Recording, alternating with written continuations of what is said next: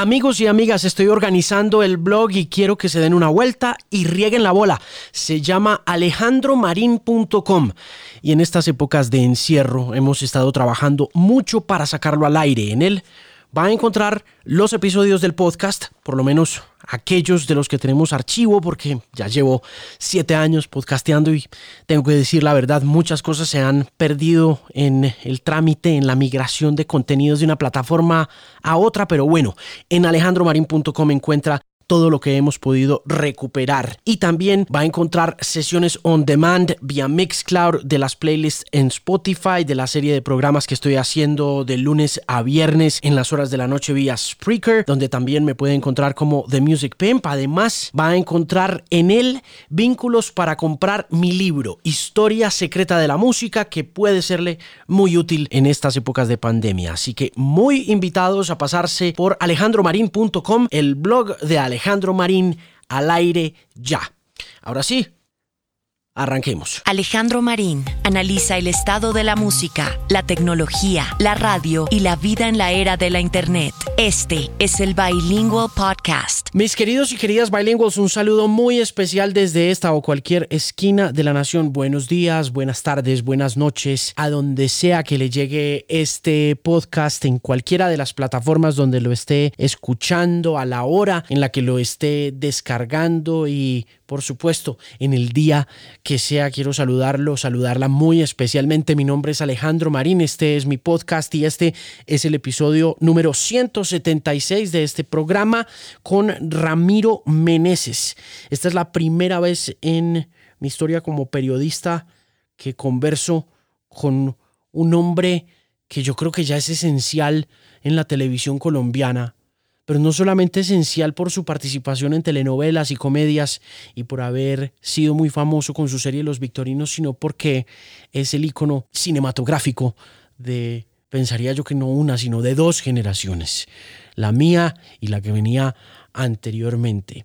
Y es esa generación, yo creo que la que se enamoró perdidamente del rock hasta nuestros días, la que no ha podido soltar el rock and roll como esta pasión irrefrenable que junto al fútbol y la religión comparten esos lugares, esos recónditos lugares del corazón colombiano. El rock and roll hizo parte muy especial de una época muy difícil de Colombia. Y Ramiro Meneses encarnó ese momento tan difícil y conectó esos dos puntos en una narrativa construida y dirigida por Víctor Gaviria llamada Rodrigo de No Futuro, una película que además se convirtió en la primera cinta colombiana en llegar al Festival de Cine de Cannes cuando se estrenó y que también se convirtió en la primera banda sonora, yo pensaría que comercialmente cotizada eh, codiciada, deseada de los jóvenes colombianos en el momento en que la película apareció. Desde que la música salió en esa banda sonora, Rodrigo de No Futuro, el disco recopilatorio de esas canciones, no solamente se volvió un compilado de esas canciones hechas para la película, sino que también se convirtió en la banda sonora de la juventud medellinense a través del punk. Un género que a su vez, en aquel momento, fue el rey de una sensibilidad que tocó a la capital antioqueña, como también tocó a Londres, como también tocó a Nueva York en aquellas épocas de desilusión, de terror para nosotros, de la derrota también de la clase obrera a manos de la economía neoliberal y de muchas cosas más. Ramiro Meneses conversa sobre este fascinante objeto de culto de la cultura pop de Colombia, en una charla que lo devuelve a sus inicios en la actuación, a su pasión por la batería que todavía continúa al origen de un personaje que encarnó ese espíritu de la generación azotada por la pobreza, por el narcotráfico y apasionada desde entonces por el metal y por el punk. Es sin duda una de mis charlas más chéveres. Estoy muy contento. Recuerde usted que puede encontrarla en el canal de YouTube de Canal 13, donde se emite este programa completo en su edición visual. Quiero agradecer muy especialmente de nuevo a todo el equipo de Canal 13 por ponerse la 10 a la hora de conversar con este personaje, de permitirme el privilegio, el orgullo de hablar con él, en especial a Chilango que me ayudó con el contacto y no le doy más vueltas al tema para que por favor disfrute, escuche y me haga saber también si quiere, si me escribe a alejandromarina.com, si me manda un correo electrónico contándome qué le pareció esta conversación muy interesante, esta charla que es el episodio número 176 del Bilingual Podcast con Ramiro Meneses.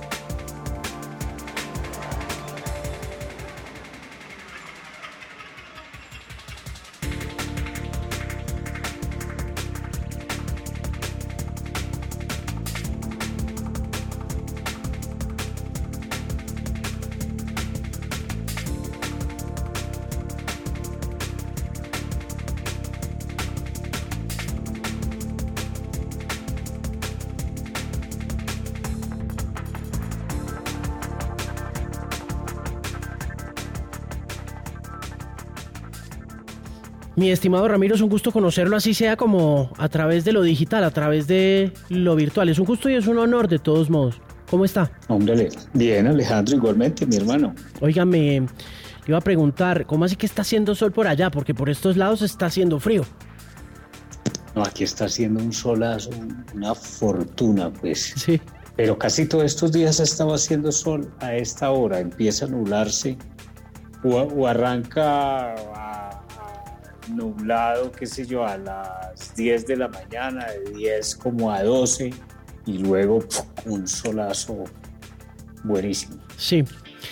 Usted aclimatado ya completamente a Bogotá, me imagino. Le gusta el clima, le gusta un poco la, diversidad y el temperamento de esta ciudad en términos climáticos, ¿o no? No, no tanto, no tanto. me, me, me, gusta, lo único que me gusta del clima frío es que te permite usar ropa, que te permite combinar elementos de ropa, eh, accesorios, utilizar eh, desde bufanda, chaqueta, sombrero, eh, eso lo, gabardinas, o te, permite como vestirte, como te arma como todo un look, pero de resto no, no, no me gusta, ¿no? el frío me Uf, me cuesta mucho. Lo que pasa es que pues este es el lugar donde trabajo, en el que llevo viviendo muchos años. ¿Cuánto tiempo lleva viviendo en Bogotá? Desde el 87 que llegué aquí. ¿Y usted por qué llegó a Bogotá? ¿O cómo llegó a Bogotá? ¿O las anteriores, ambas? No, no, yo llegué a Bogotá a conciencia de que quería trabajar en, en la televisión. Eh, no sabía muy bien en, en qué, la primera opción fue trabajar como asistente de algo, de luces, de sonido, de, cámara. Pero eh, también había la posibilidad de, de estudiar algo de, que tuviera que ver con arte dramático y terminar actuando en televisión. Finalmente, en las otras no tuve tanto éxito, pero a los 15, 20 días de estar de, haber llegado, ya, ya se apareció un primer trabajo en televisión. En la primera escena me fue fatal, el director se quería arrancar los pelos de la rabia. Mm, y más adelante terminó dándome abrazos y besos y diciendo que yo debería ser su protagonista. ¿Y quién era el director? Se llamaba Juan Camilo Jaramillo, un, un tipo muy exitoso, un muy buen director. Además, en ese entonces, cuando yo llegué, la mayoría de los directores escribían sus historias. Esta historia que él dirigía era escrita por él mismo. Y yo recuerdo que lo conocí en un apartamento, en una rumba, y, hubo como empatía y él me dijo, voy a escribir un personaje para, para, para ti. Y, y más o menos en 15 días te están llamando. Y efectivamente escribió el personaje, me llamaron, fui a hacer la primera escena y me fue como un culo. ¿Y cómo era el personaje? ¿Quién era? ¿De qué se trataba? No, era un personaje bastante fácil, eh, que era como un punk. Aquí tenían la, la, la, idea del punk asesino, no del punk músico, sino que todo el que, el que tuviera corte o alguna cadena o, chaqueta, para ellos era un, delincuente más o menos. Entonces este punk era, era, era la típica idea de lo que pensaban que era ser punketo, ¿no? Hmm. ¿Cómo llega usted al punk? ¿Cómo entra usted al punk? Yo entro en un proceso grande, como hacia los 12, 13 años, yo eh, empiezo a escuchar rock, mm, luego el rock pesado, luego el heavy metal o heavy metal. Y, ya más adelante llegaron varias tendencias, ¿no? Llegó el trash, llegó el metal, llegó el hardcore, llegó el punk. El punk ya había llegado cuando yo escuchaba rock, pero eh, no había mucha información porque los discos que llegaban y las cosas que llegaban eran muy, muy pocas y fue, no, no, era algo tan nuevo que no le gustaba a todo el mundo. Eh, ya más adelante empezaron a, a ver mucha, llegó mucha más información, se conocieron muchísimas bandas y empezó a abrir una apertura. Entonces era o el metal o el punk. A mí el metal, yo trataba de de entenderlo, pero musicalmente no, no, no vibraba con el metal. Hmm. Eh, con el punk sí, eh, sus letras me parecieron interesantes, había toda una vaina como eh, medio revolucionaria de cambio, no de, de queja.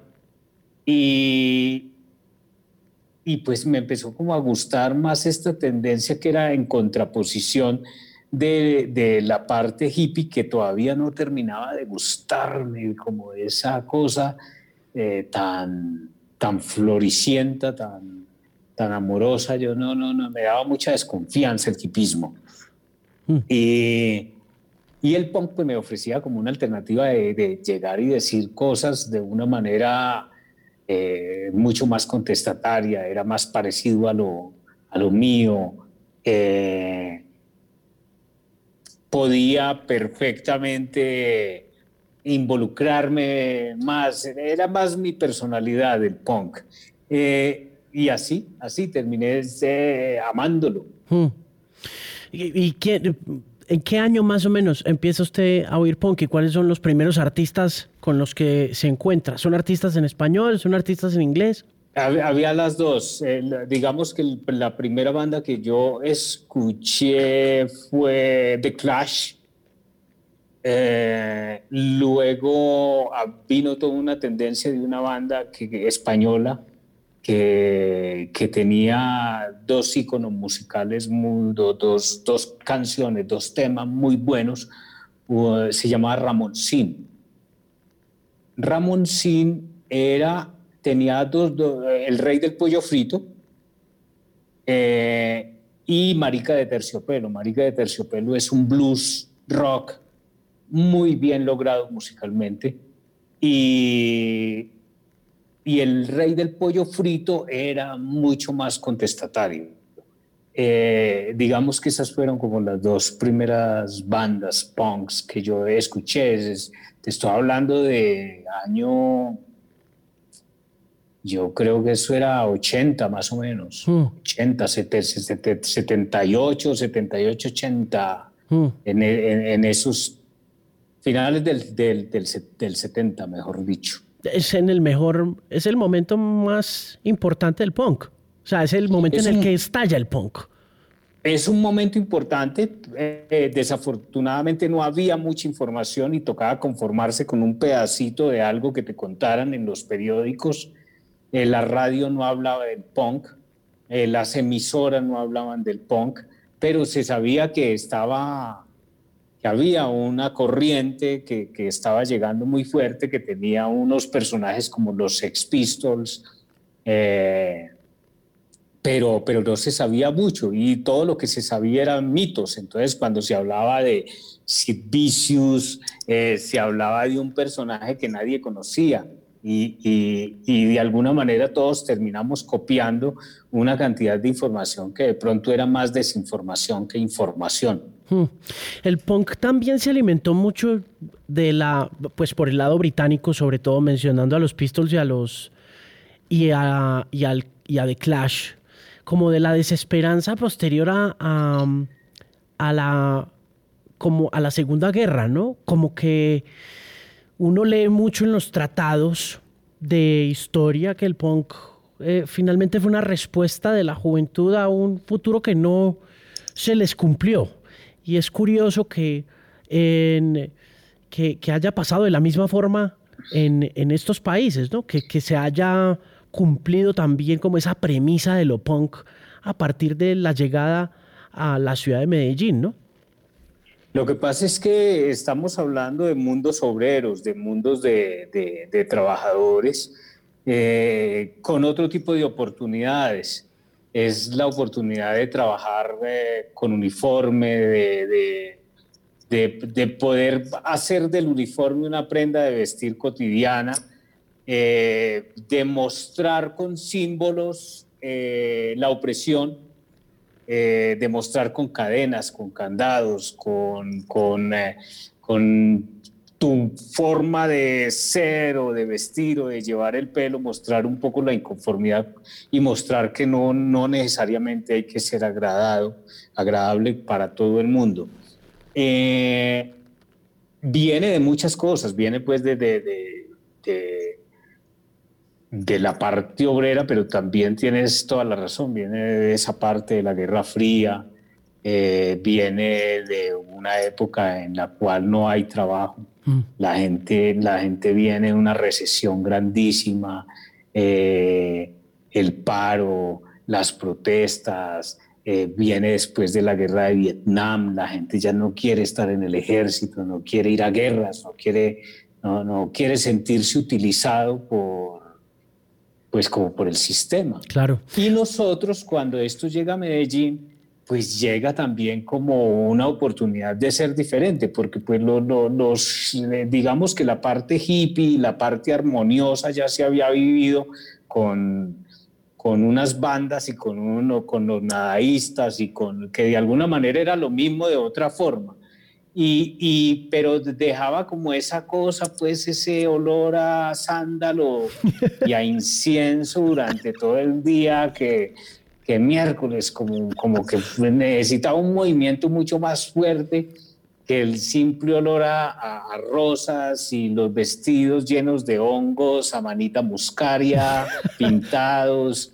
Y, y, no sé, nosotros, nosotros, hablo de nosotros porque éramos un grupo muy grande, los que empezamos con, el, con todo el rock pesado, que no era Pink Floyd, eh, pues empezamos como a necesitar otras, otras oportunidades, otras cosas, de, otras maneras de decir la, la, vuelta, de, de, no, no estaba funcionando el amor, mejor dicho. Hmm. El amor no estaba funcionando, no estaban funcionando las formas en las que nos estaban tratando de dar ese, ese aprendizaje, no estaban funcionando las flores, lo único que se veía era eh, desesperanza, miseria, asesinatos, eh, lo único que se veía en Medellín de aquel entonces era problemas, era, no era lo, lo, bonito, eh, ni la paz, ni el amor que te había pintado el hipismo. Hmm. Mm. Le iba a preguntar por los uniformes, ¿alguna vez usó uniforme? No, no, eh, cuando lo usaba siempre lo usé a, conveniencia, lo usé, digamos, en el colegio. Eh, si tenía la camisa de educación física, yo trataba que en lo posible eh, tuviera algún tipo de problemas, estuviera descosiendo, que, que, terminara de mangas sisa, pero, pero pero me costaba, me costaba muchísimo. Yo prefería tener algo que, no, que, me, que me sacara de la comodidad del uniforme, eh, la pantaloneta más grande, eh, la camisa exageradamente grande o exageradamente corta o, hacerle alguna modificación o ponerle algo que me costaba, todavía me cuesta mucho el uniforme, no me gustan las agremiaciones, no me gusta pertenecer a sociedades, no me gusta eh, pertenecer a ideas en común no me gusta defender causas en común, no, no, no, yo lo hago de manera individual, o sea, si yo voy a, a, pensar en el bien de los animales, yo lo hago yo solito, no, necesito la ayuda de nadie ni la complicidad de nadie para defender un, un perro, un gato, mm. el derecho de un animal. Es un anarquista por, por esencia toda la vida ha sido así, por eso de pronto encontré en el punk una posibilidad de y más que anarquista, yo creo que más es como un nihilismo, eh, no sé, algo me inyectaron en el ADN que me volvió un poco escéptico eh, frente a, las corrientes de los seres humanos. O sea, yo cada vez estoy más seguro de que toda buena acción tiene su castigo por algún tipo de efecto, por algún tipo de causa, y lo vemos hoy día. O sea, no es posible que en un momento en el que estemos, estamos viviendo, los médicos, son supuestamente los, los, los, que nos están salvando, pero si el médico vive en tu edificio o, en, o cerca en tu zona, se empieza a ver como un enemigo más, como alguien eh, que tiene ya el patógeno. Es, somos muy extraños, no, no convivo muy bien con, con, con la manera eh, en la que ven los seres humanos esto que se llama vida. Hmm. ¿Qué despierta su escepticismo? ¿Cuál fue ese catalizador o ese gatillo de, la vida? porque obviamente eh, hay muchas cosas y muchas ideologías o maneras de pensar de uno que nacen de algún punto en la vida o siempre fue así desde niño, siempre fue escéptico de mm. niño. No, yo creo que es que es fácil. Mira, cuando antes, por ejemplo, cuando eh, yo, yo, yo crecí en Manrique, yo no, no crecí en Manrique y, en, y en, la costa. Cuando yo llego a, a Medellín, eh, me encuentro con la ciudad y la ciudad es, es impresionante. La ciudad es, está rodeada de personas que son inclementes a la hora de, de pasar por encima del otro. Y yo, yo recuerdo muy bien, eh, eh, por ejemplo, para subirse a un bus era, era, era como si solo existiera un bus, ¿no? Y en ese bus, que era para 30 pasajeros más o menos, o 60 parados y 90 como pueden y todo el mundo empuja y todo el mundo quiere entrar y todo el mundo quiere estar por encima de los demás y se metían poco por la ventana o se iban colgando del bus. No sé, yo creo que son muchas las razones que le muestran a uno eso, porque además es simplemente un trabajo de observación, el, el poder ver que es tan opresor el oprimido como el opresor. O sea, los dos se vuelven como una parte, una necesidad, hacen una simbiosis en la cual ninguno de los, de los bandos es, es bueno. Me parece que mi escepticismo, sin echarle la culpa a la gente, la gente tiene que ser así, tiene que existir el bien y el mal, tiene que existir el blanco y el negro, son dos contrastes. La gente feliz es una mierda, eh, la gente que es infeliz también es una mierda.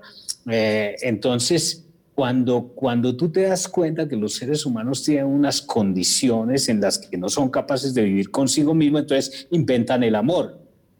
Y bajo el amor, entonces estamos cobijados los que queremos pensar que, que podemos hacer eh, eh, bien. Bueno, son, digamos, son, son muchos, muchos los análisis que, que, yo he hecho como para, para tomar una, una decisión pero, pero creo que lo hice muy acertado, no participo en política, por ejemplo, no me, me pierdo amigos, amigos que están en la política, pierdo amigos senadores, pierdo, pierdo oportunidades de estar en la política, pierdo oportunidades de hacer cosas en la política, pierdo oportunidades para ser político, pero, pero no pierdo la oportunidad de, de de hacer el bien desde, desde mi alma, desde lo que yo soy, mm. no, no de una manera como, no sé, no, me cuesta ser oportunista.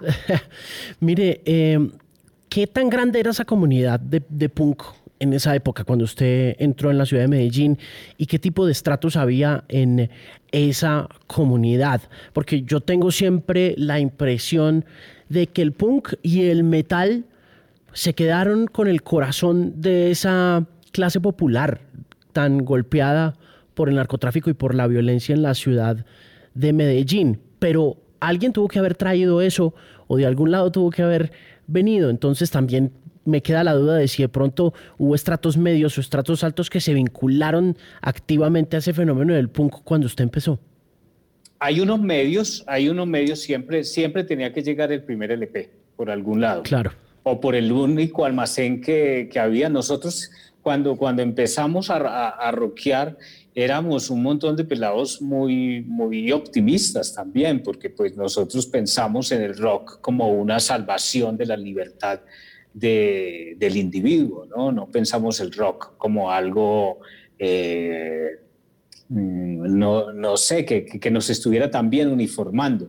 No, nosotros lo, estábamos pensando como una posibilidad de decir cosas, pero no sabíamos cómo, porque además todo estaba en inglés, entonces no sabíamos inglés y tocaba también inventar a ver qué era lo que decía y de pronto había alguien que, que sabía y entonces esa persona hacía unas traducciones, lo que nosotros convertimos en el primer periódico de rock que hubo en Medellín, que se llamaba Liberación y Rock, en el cual yo no era columnista, sino el dibujante, uno de los dibujantes, éramos otro loco y yo, eh, él dibujaba una portada, yo dibujaba otro. Cuando, cuando eh, el JIB promocionaba, además todo eran fotocopias, no era revista propiamente, eran fotocopias. Y, y nosotros eh, ahí se empezó a filtrar las, las primeras vainas. Digamos que en, eh, en Manrique, Manrique, más hacia los cerros, eh, está como una, un tipo de, de, de, gestores del rock, ¿cierto? De ahí venimos un combo, más o menos yo le calculo que perfectamente uniendo varias cuadras a la redonda, eh, agarrando de Guadalupe a la 40 y punta, hacia, luego hacia abajo, hacia la 45, que, que es una calle muy famosa, hacia, hacia la zona de la estatua gardeliana y de la casa gardeliana. Ahí en,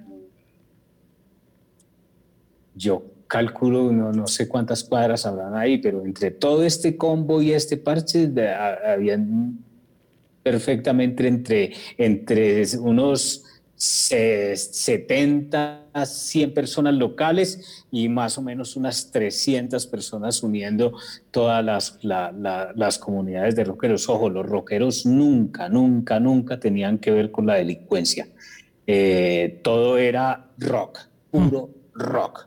Cosa que todavía, mira que, que los grandes sobrevivientes de toda esa época son entre músicos y rockeros de, de, aquellas fechas. Hmm. Eh, pero eh, de todas maneras en eso hay, hay ciertos comportamientos sociales, por no llamarlos clases, en los que eh, alguien tenía una persona que vivía en los Estados Unidos y que le, que le mandaba y eso permitía que se intercambiaran discos no solamente a través de JB, JBC creo que se llamaba, JIB, mm, porque los discos eran carísimos, cada acetato costaba una barbaridad y, y, tocaba comprar lo que llegara, no, no lo que uno quería, porque, bueno, nuevamente no se conocía mucho sobre sobre las bandas y lo que llegaba y las cosas nuevas eran muy difíciles de asimilar. Cuando llegan eh, las primeras bandas de, de, punk y de metal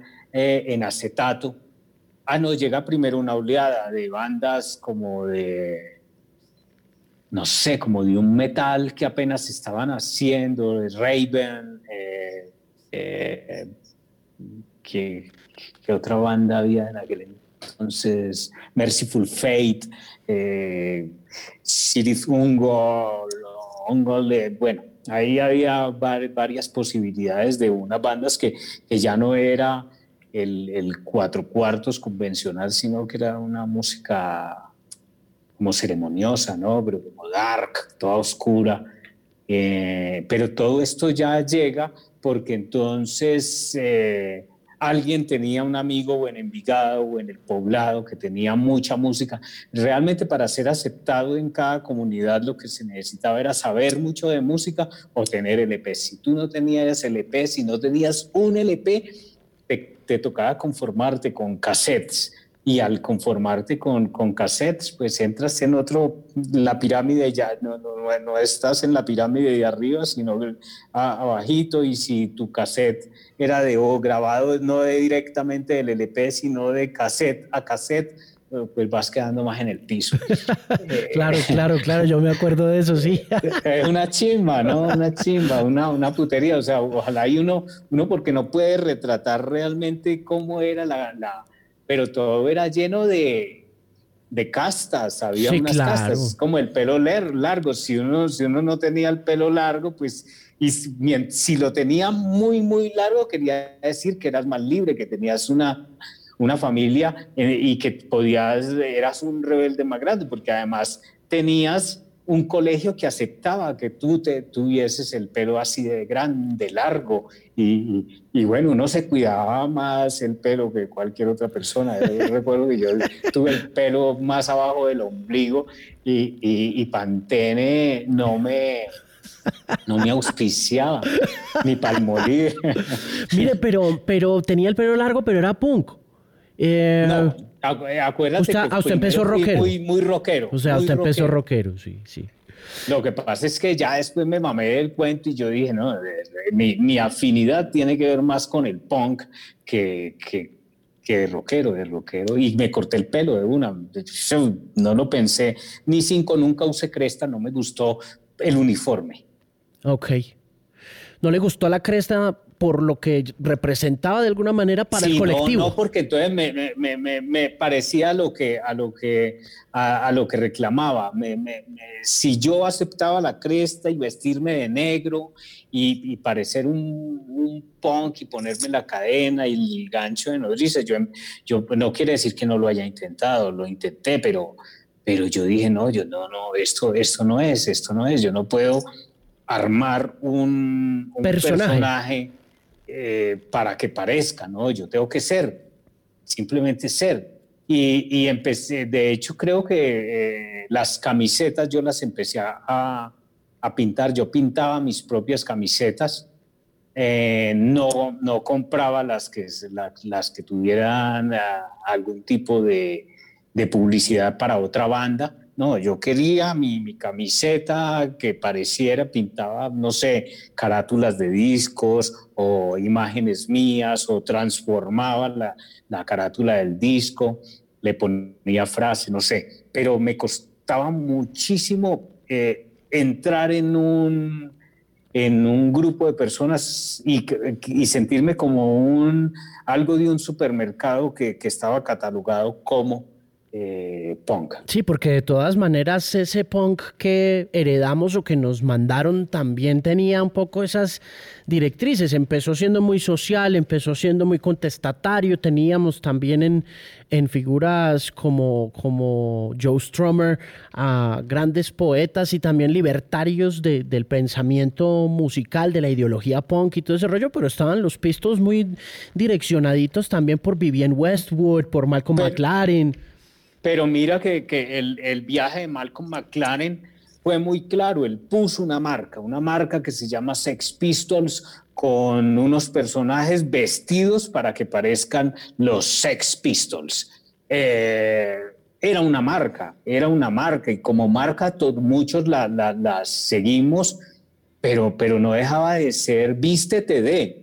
Eh, eh, si tú te pones así, eres, perteneces, así como como si te vistes de reggaetonero o si te vistes de vallenatero o si te vistes de, de rock. De, qué te vas a vestir? ¿De, de gimnasta? De, o sea, la gente critica mucho, pero todos terminamos cometiendo el mismo error y, actuamos bajo comunidades defendiendo principios de comunidades, pero todo es un, paquete muy bien armado de una comunidad económica.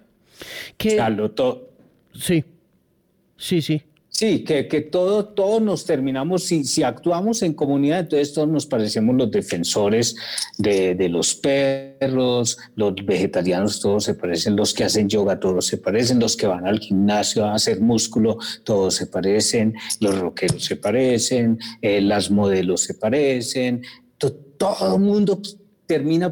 No, no, me resisto. Vivimos en épocas muy homogéneas, ¿no? Como que todo está muy organizadito. Sí, desafortunadamente, pero el individuo cada vez está más desorganizado. Entonces terminamos pendientes, o sea, son, son, es más la información eh, que recibimos hoy día, pero es más la desinformación porque no sabemos en qué creer. Hmm. Y como no tenemos un tiempo para pensar, decidimos que los demás piensan por nosotros. Entonces también estamos muy aplanados. ¿En qué momento coge la batería? Yo creo que muy niño, yo cojo la batería, me empieza a gustar eh, teniendo que ser ocho, ocho, nueve años. Hmm. Y, me ha, acompañado toda la vida. ¿Y se arma de, qué tipo de batería? ¿Cómo empieza a tocar? ¿Qué, qué ollas de la casa dañó? ¿O, le, le, dieron eh, batería? No, tenía tapas y tenía canecas plásticas eh, con eso y un, y un palo fueron como las primeras, porque además, eh, más que la batería era tambor y, y era tocar el tambor, tocar el tambor. Y esto viene porque mi familia, eh, por parte de mi papá, mis tíos tenían un conjunto vallenato, muy raro en Medellín en esa época, pero, pero mis mi familia tenía un conjunto vallenato y yo lo, veía y sí, siempre la caja me llamaba más la atención, la caja y el guiro, que era lo único que me, medio me dejaban tocar el guiro y eso porque empezaba a hacerle así, pero, pero por ejemplo no me llamó la atención el acordeón, que era lo que tocaba un tío mío, no, eh, era el, tambor, el sonido del tambor. Y ya más adelante... Eh, se convirtió como en una, en una posibilidad. O sea, cuando ya eh, pude tocar una batería, yo no sabía tocar la batería, no, no, yo sabía que ahí, pero y ese pedal, eso debe ser para darle con eso, eh, con el pie. Y, y, este plato que está aquí, pues esto debe ser para pegarle al plato. O sea, eso fue todo un proceso, porque la batería pues tiene muchos elementos y, no, realmente yo no tenía conocimiento de nada cuando empecé a tocar. Para mí el redoblante era un tambor y, y todo era un tambor y los platillos eran, sonaban igual. No importaba qué, qué tamaño tuviese el platillo, para mí me, en ese momento pude haber puesto de, de hi-hat eh, un ride con un crash le nació la percusión, de todos modos, le nacía percutivamente. Me, nacía, Me, nacía la percusión, pero no me atrapó la percusión. Yo no podría tocar tumbadora ni bongos. Los bongos no, no, no, no puedo porque, porque me siento estático. A pesar de que tiene su movimiento, yo no, no, no lo concibo.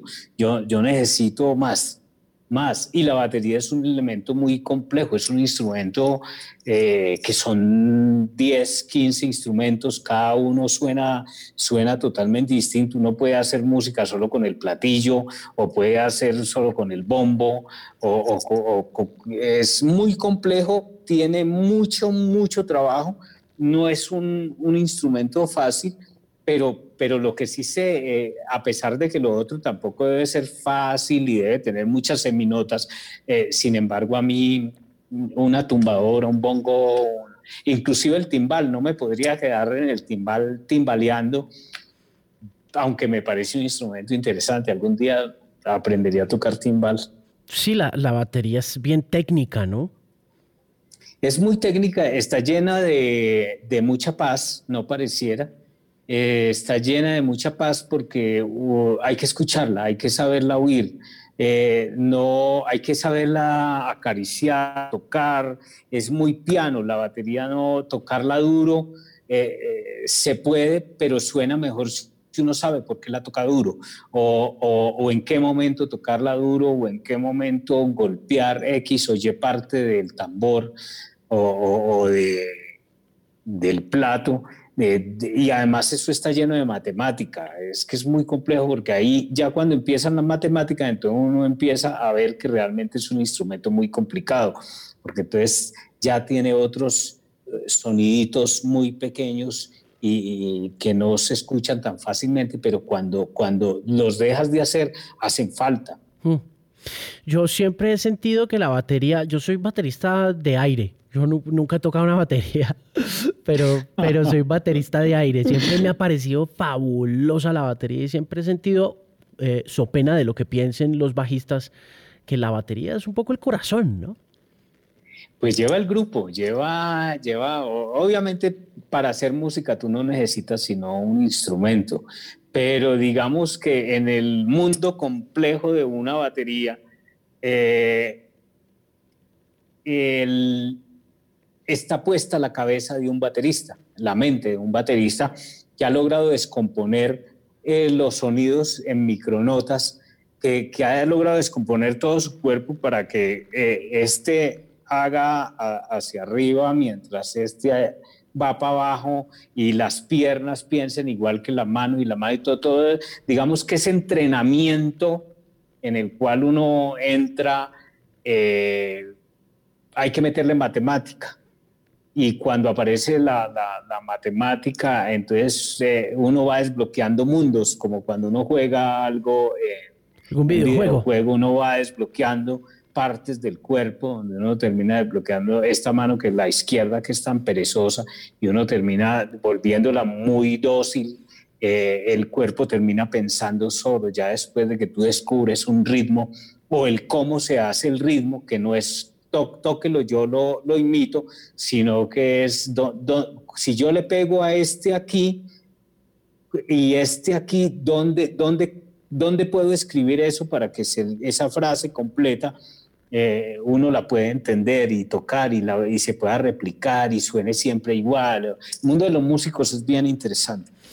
En general. El, personaje, el personaje en, Rodrigo de ahora que está cumpliendo 30 años de ser la primera película colombiana en llegar a Cannes, eh, ¿coincidencialmente tocaba la batería o cómo fue? No, es, eh, la historia es muy simple. Es un tipo que en un edificio hay diagonal a la gorda de Botero, que en ese entonces no había gorda de Botero. El, tipo intenta suicidarse, se sube y logra entrar por las oficinas y se mete en la cornisa ya cuando todo el mundo ha gritado, eh, desesperados para que no se tire. Em, Abajo la gente grita que se tire, otros que no se tire, cada quien eh, lo hace a su manera. Entonces esa crónica sale en el periódico El Colombiano. Esa es la historia de cómo empezó.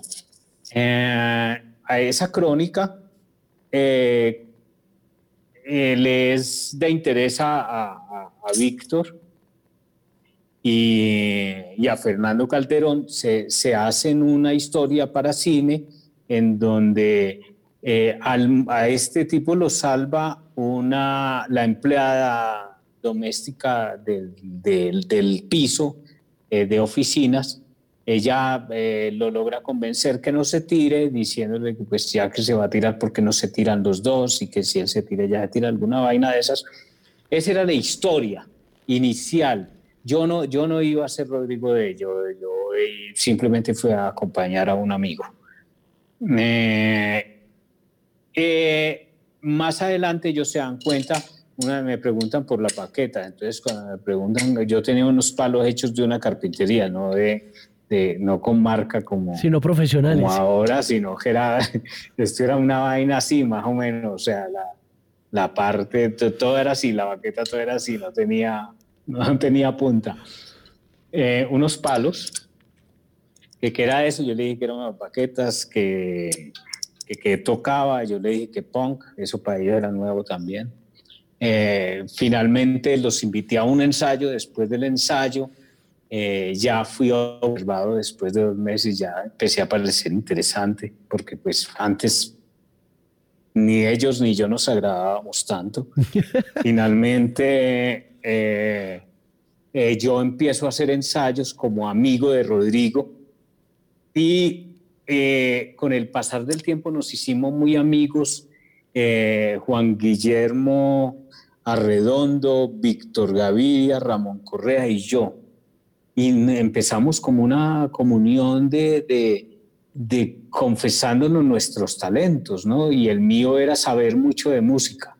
El de Ramón era como la poesía, el de, el de Juan Guillermo era la palabra y el de Víctor toda la filosofía, ¿no? Y, y empezamos como a unir todas esas cosas y finalmente el guion fue cambiando, fue cambiando y un día eh, me presentaron el protagonista, de hecho, de Rodrigo de... Yo no era el protagonista, pero yo cuando vi al protagonista, yo dije, no, no es el protagonista. Pensé yo dentro de mí, yo dije, el protagonista soy yo. Y con el pasar del tiempo, casi un año de ensayos, un día Víctor hace unas pruebas de maquillaje, vestuario, en video, y, pues ahí se tomó la decisión que yo iba a ser el protagonista. Y ya siendo yo el protagonista, pues cambia el guion. O sea, el guion tiene muchas versiones, solo que ya entró el punk, entró el metal, entré yo, eh, entró la historia, entró la búsqueda de una batería de, de Rodrigo Alonso, entró todo este universo punk. Eh, eh, entró, entró, pues, eh, gracias a las conversaciones que tuvimos nosotros cuatro. Mm, ¿Qué pasó con el otro actor? Ramón desafortunadamente no pudo estar en, la película, Ramón ayudó mucho como con el guion, eh, Ramón terminó en la cárcel y posteriormente, años después, nada, se fue. Mm. Eh, ¿cómo metieron el punk? ¿Cómo? Es, que siento que dio una vuelta, dio 180 grados, ¿no? Dio 180 grados. Yo le daba clases a Víctor de punk los sábados. Los sábados nos reuníamos en una casa y empezábamos a hablar de punk. Yo sacaba discos, le mostraba a Víctor, mira, escúchate esta canción. Sacaba. Y con, con ese morral lleno de cassettes, en, la grabadora yo iba poniendo, yo le decía, escúchate este, escúchate este, escúchate este, este es inglés, este es americano, este, el bajista, esto, yo sabía muchísimo, creo que eso fue una, una cosa que perdí con el tiempo, pero yo sabía muchísimo de nombres, bandas, eh, su historia, eh, me, me, preocupaba mucho por, por, por averiguar eh, un poco de algo que encontrara de ellos en, los discos, en lo, en lo, que llegaba, donde metían los, discos, en la información eh, que había dentro de la carátula. Em, no sé, era como una inquietud mía y yo pues le ofrecí a Víctor seguramente pues, más desinformación que cualquier otra cosa o yo fantaseaba con que sabía y le, seguramente le vendí muchas mentiras porque pues era todo lo que yo creía que era eh, lo que pasaba con aquellas bandas, ¿cierto? Sin, sin, sin saber, eh, no es que no supiera un, culo de, inglés, pero lo que sabía era lo que me enseñaban en el colegio y para mí, eh, yo no, en el colegio solamente hasta tercero o cuarto yo estudié inglés de resto, quinto y sexto de bachillerato fueron eh, las clases en francés, porque el colegio tenía convenio en francés, entonces el inglés desapareció. Entonces, imagínate la precariedad de la información que yo le pude haber dado a Víctor. Claro. Óigame, em, el, contexto ese un poco de violencia y de juventud de, de Rodrigo de, llega también posterior a su involucramiento con, con Víctor? Llega, llega por, por, un, poco por la información que Ramón, que Ramón y bueno, que Ramón y, por, la, por la historia del barrio y la historia de lo que estaba pasando en Medellín, que no era de sicarios, sino de pistolocos, era una época de violencia donde la gente robaba mucha moto, pero la moto se utilizaba después para robar, eh, para, para, para, atracar a, a, transeúntes, a gente de a pie. Eh, era Medellín y su moda, acuérdate la época de Medellín, donde la moda en Medellín era vestir bien, entonces también, eh, mira que la parte textil eh, es muy importante, lo que pasa es que la gente no piensa sino en un núcleo, pero, pero digamos que toda esa información donde a la gente se le metía eh, el estrén, el estrén, eh, a la gente el estreno, el estreno, había que estrenar, había que tener buenos pisos, eh, había y se le, y le roban, a, le roban a uno los tenis, bueno, todavía se los roban, pero, pero, en, esa, pero en esa época era bestial. Era importante vestir bien para, para pues, sobre todo para los, la gente que escuchaba más salsa, eh, o, de repente palpillo, o, era, la moda era muy importante. La moda, el, corte de pelo, el, el, estar bien, el tener un buen perfume, el tener, y todo eso era la información que tenía más Ramón, ¿cierto? Eh, eh, y así empieza, empieza a, contarse eh, otro Rodrigo, Rodrigo de siempre existió, Rodrigo de, ¿cierto? Pero lo que no había llegado era el no futuro. Entonces, nosotros llegamos para completar la otra, la otra parte de, lo que nos estaba contando. Entonces, Rodrigo de No Futuro. Me tengo que ir, hombre. Ah, qué embarrada. Porque, está bueno, está bueno. porque está buena la historia, pero antes de irme necesito preguntarle un par de cosas.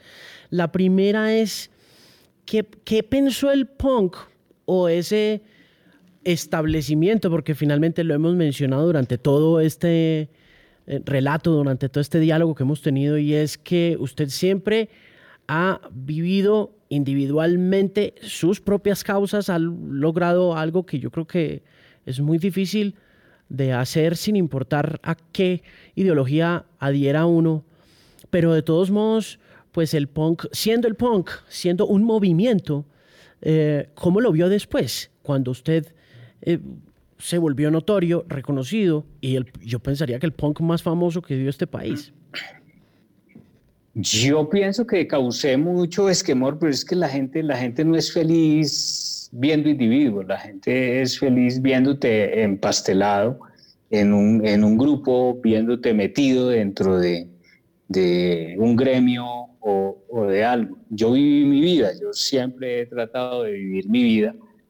Eh, le amo profundamente lo, que hice, lo que hago y las cosas creo que están ahí. Yo creo que la música que se hizo y las cosas que se dijeron fueron lo suficientemente honestas.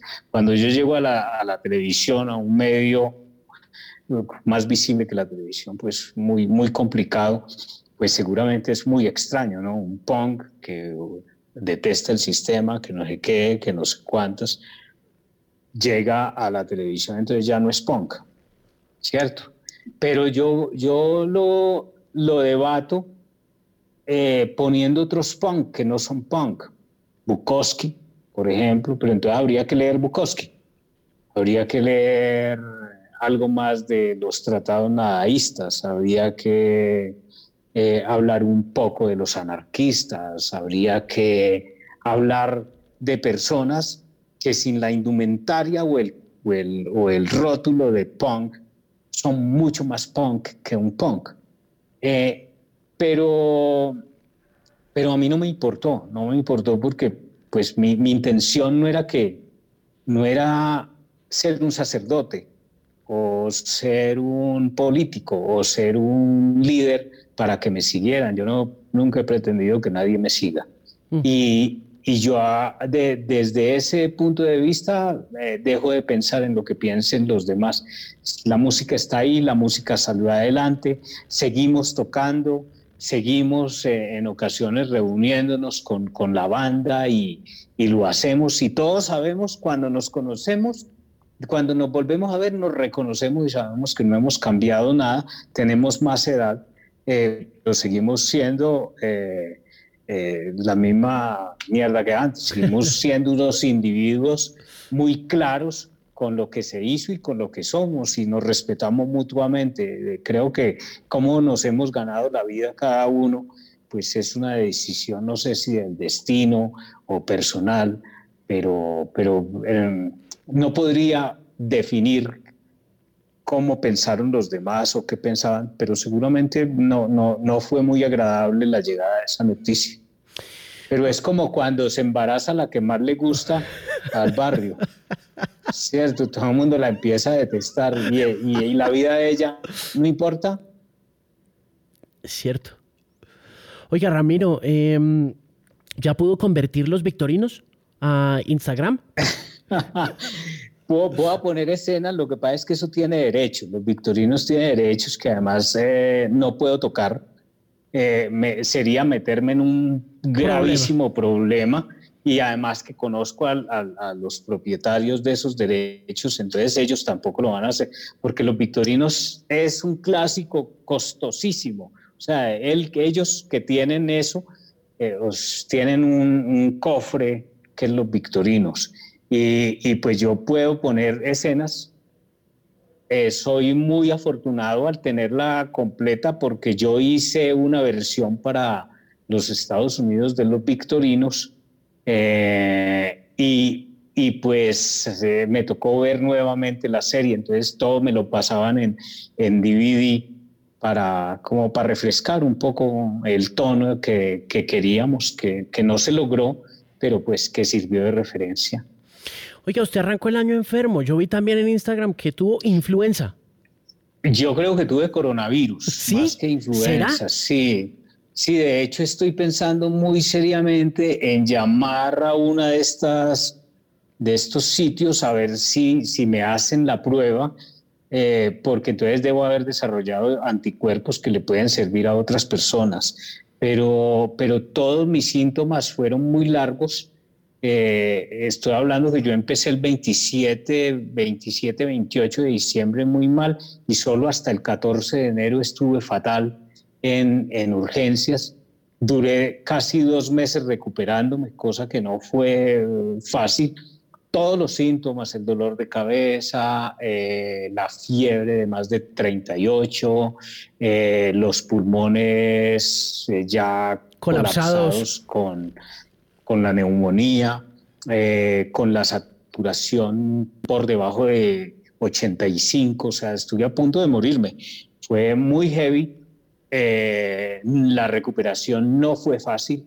Eh, queda uno con los pulmones. No es que uno no pueda respirar, uno puede respirar, pero la calidad de aire que uno respira no oxigena los órganos internos, entonces no te oxigena el corazón, no te oxigena bien la mente, no te oxigena los riñones y por eso puedes perder el hígado, los riñones, eh, una embolia, mm. el corazón, por eso sufres otras cosas con, con la falta de oxígeno. Queda diezmado.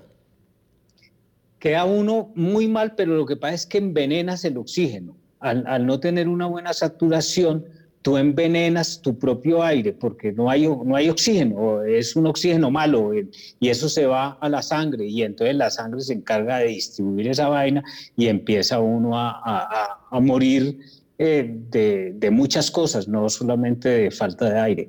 Había estado en, eh, fuera del país, yo vi que estuvo en París, estuvo en varios lugares en diciembre, ¿no?